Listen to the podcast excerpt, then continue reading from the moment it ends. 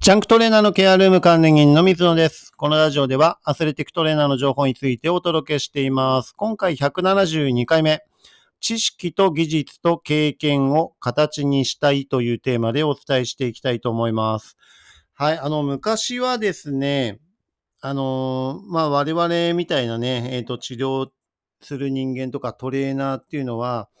師弟関係が結構当たり前だったんですね。ですから、すごい人とか、自分のその師匠っていうようなね、人が、えーどの人も必ずいたりとかします。で、その代わりに仕事でね、えー活躍して、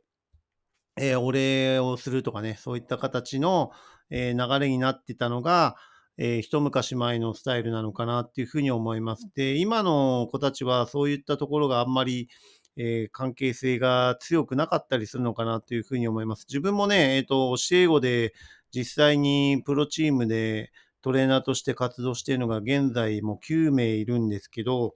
えーまあ教え子ですけどね、そういった師弟関係っていうような、えー形ではなくて、あの、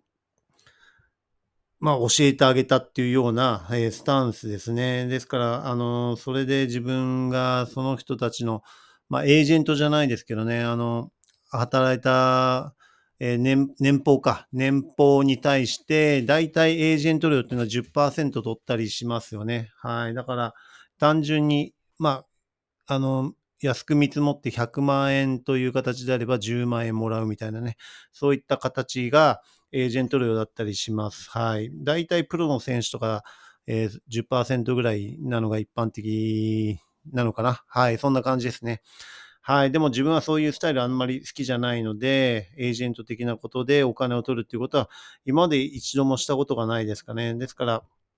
難しいんですよね。あの、教えて、育ててあげても、えーそれで終わっちゃうっていうのもなかなかですし、それで拘束するっていうのも自分も嫌ですし、あの、独立してもらって、活躍してもらいたいというふうに思っているので、中間マージン的なところは一切取らないようにしているっていうのが、え現状ですね。はい。ですから、今はそういった形で自分の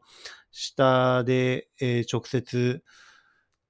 自分が契約に関わるっていうことは一切していないですし、もう本人たちにやらせるみたいな感じですね。あのーまあ、若いトレーナーの子とかはね、逆に自分に入ってもらった方が、えー年俸上がったりとかするっていうことで、昔はお願いしますみたいなことがあったんですけど、今は一切そういうこともしないようにしています。はい。あの、難しいです。いろいろと。で、なかなかそうなるとね、自分自身の年俸を崩さなきゃいけないっていうことも出たりしますのでね、あの、下の対応するっていうのはやっぱり難しいですね。はい。だから自分はもうそういうことは一切やらないようにしてるっていう形です。ですから昔のような師弟関係っていうのが当たり前の時代とはもう大きく変わってきていまして、えーなかなかそういった部分でね、あの自分の知識とか技術とか経験値を、えー次の世代に伝承できないような時代になっています。はい。ですから、形に何かできないかなと思って始めたのが5年前にブログという形でね、あの、ジャンクトレーナーのケアルームっていうブログを5年前から、え始めて、そういった情報とかね、あの、トレーナーのこととか、テーピングのこととか、ドーピングのこととか、えーまあ、バスケットのね、医科学的なこととかも含めて、情報発信をしています。で、今はなんかさらに次なるステップとして何かないかと思った時が、えーオンライン講座とかをね、ちょっとやった方が、えーもっといろんな人に、あのー情報をね、伝えられるんじゃないかというふうに、え考えるようになりました。で、これはトレーナーを育成するとかっていうよりも、やっぱりね、スポーツ現場の、え実際に医科学を最先端で活用しているのって、プロチームとか、まあ、大学とかのごく一部のところでしか活用できてないのが現実だと思うんですね。で、そういった部分で学生のスポーツとか、えーまあ、小学生とかね、そういった、あの、ベースとなるような、そういったスポーツの現場の環境では、なかなかその医科学がちゃんと、えー伝えられていないっていうのが非常に強く感じています。で、これはトレーナーが実際にいないし、ドクターもそこに関われないし、仕方ないんですよね。そうすると、指導者がいかにその、スポーツ医学とかスポーツ科学を、えー、知識としてとかね、あの技術としてとか経験値として、えー、積極的に学んで現場に落とし込むということを、えー、してくれるかどうかっていうところなんですけど、指導者は正直言って医学のことなんてあんまり知らないし、えー、その科学的なこととかも分かってそうで分かってないのが現実です。はい。ですから、あそういったね、あの、ベースとなる方々の、その、基本的な医科学の知識を、えー、一般の方でも学べるようにしたいなっていうふうに思ってオンライン講座っていうのを今、頑張っていろいろ作っているところです。はい。ですからね、なんとかして形にして伝えられて、えー、自分が今までね、あのー、プロチームでとかね、日本代表でとか、えー、あとモンゴルという海外の国でもね、活動してきましたけど、そういった知識とか技術とか経験を、えスポーツの世界に還元したいなというふうに、え思っているんですね。はい。で、なかなかそういう医科学とかね、スポーツのえー、知識とかって、小学生、中学生、高校生の時でも自分も全く知らなかったし、あのー、そういった体育系の大学に入って、勉初めて勉強するみたいな形だと思うんですよね。でもね、そこまで引っ張っちゃうと、なんか非常に成長の過程で大きなえー、マイナス面だと思ってますし、もっと若い頃から知っておくと、えー、トレーニングだったりね、あの、いろんな面でプラスになることが多いと思いますので、えー、自分はちょっとそこを形にしたいなというふうにね、思って、えブログを頑張って、えまあ、TikTok とかでもね、あの、テーピングの動画とかを結構上げたりとかしてますし、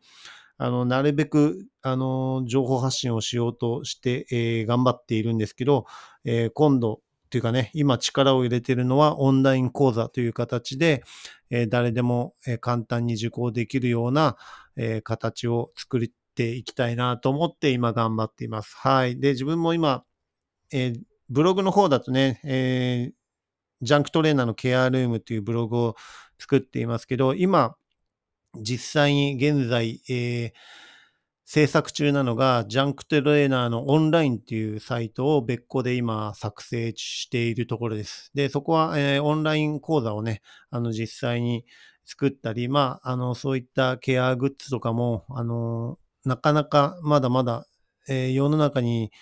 えー、浸透していないものとかもね、あったりするので、そういうのをなんか実際に、えー、紹介できたらなっていうふうに思っていますのでね、あの、もうしばらく、あと1ヶ月ぐらいしたら多分、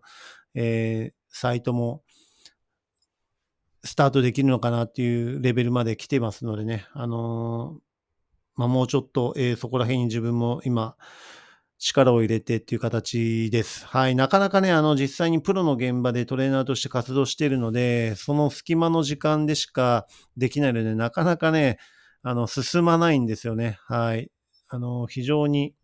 そこら辺が、え時間がなくてジレンマなんですけど、えー、まあ少しずつ、あの、着実にかか、形にね、えー、していけたらというふうに思っていますので、えー、そうすると多分、小学生とか中学生とか、え、指導者だけではなくて保護者の方もあのそういった知識が身についてくると、えー、まあ、子供とかね、あの選手にとってプラスになる要素とかね、えー、成長痛の問題とか、いざそこに、